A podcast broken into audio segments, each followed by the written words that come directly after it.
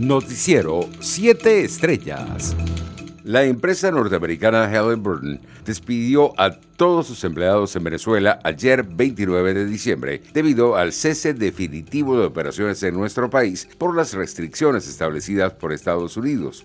En una carta a sus empleados, la corporación estadounidense informó que a partir de este momento, la relación laboral con ellos queda extinguida por causas ajenas a la voluntad de ambas partes. En otras informaciones, el comisionado especial de Seguridad e Inteligencia del gobierno interino, Iván Simonovich, respondió a los señalamientos que realizó la ministra de Interior del régimen en su contra, advirtiendo que ellos son los que tienen estrechos lazos con grupos terroristas como Hezbollah o la guerrilla colombiana. En un mensaje publicado en sus redes sociales, el comisario Simonovich calificó como una olla las acusaciones que tratan de vincularlo con un supuesto plan para boicotear la instalación de la Asamblea Nacional electa en los cuestionados comicios del 6 de diciembre. Entre tanto, la señora Melania Peroso de Estrada, madre de Darío Pastor Estrada Peroso, uno de los presuntos integrantes de la supuesta operación boicot para desestabilizar la instalación de la Asamblea Nacional Oficialista, pidió justicia para su hijo, que fue secuestrado y está desaparecido.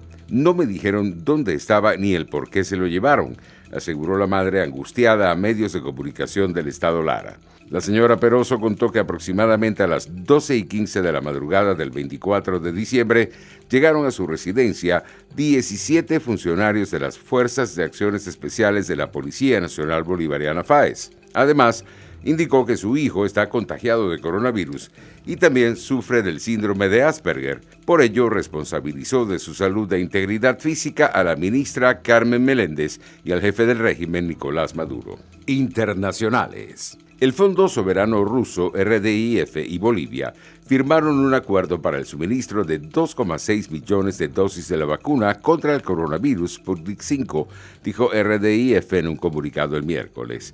RDIF añadió que el acuerdo hará posible que más del 20% de la población de Bolivia tenga acceso a la inmunización. El suministro de la vacuna será facilitado por los socios internacionales de RDIF en China, India, Corea del Sur y otros países, agregó el fondo ruso. Entre tanto, Argentina aprobó este miércoles el suministro de emergencia de la vacuna contra el coronavirus y la firma AstraZeneca, informó el gobierno, que recientemente también ha autorizado las dosis rusas Sputnik 5 y de Pfizer.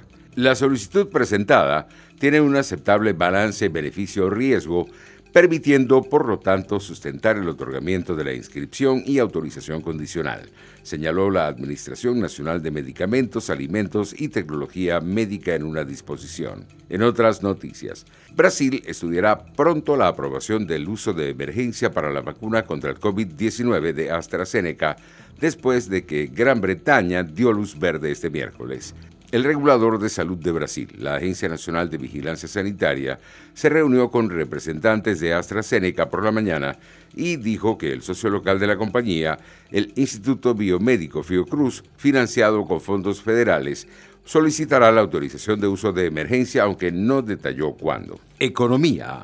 El primer ministro británico Boris Johnson firmó el acuerdo comercial entre la Unión Europea y su país que empezará a regir a partir de la entrada en vigencia del Brexit a la medianoche de hoy. El premier británico dijo que era un acuerdo excelente para este país y sus amigos. Ahora deberá ser ratificado por el Parlamento Europeo. Los precios internacionales del crudo seguían avanzando al final de la tarde. El WTI de referencia en Estados Unidos se ubicaba en 48 dólares con 27 centavos el barril, mientras el Brent de referencia en Europa se cotizaba en 51 dólares con 26 centavos. Deportes. El catcher venezolano de 31 años, Juan Graterol, firmó un contrato de ligas menores con Angelinos de Los Ángeles. La transacción entre el receptor y los serafines se concretó durante la tarde del martes e incluye una invitación al campo de entrenamientos de la Major League Baseball de la escuadra celestial acercándose a su cumpleaños 36 en febrero. Cristiano Ronaldo no tiene ninguna intención de abandonar los campos.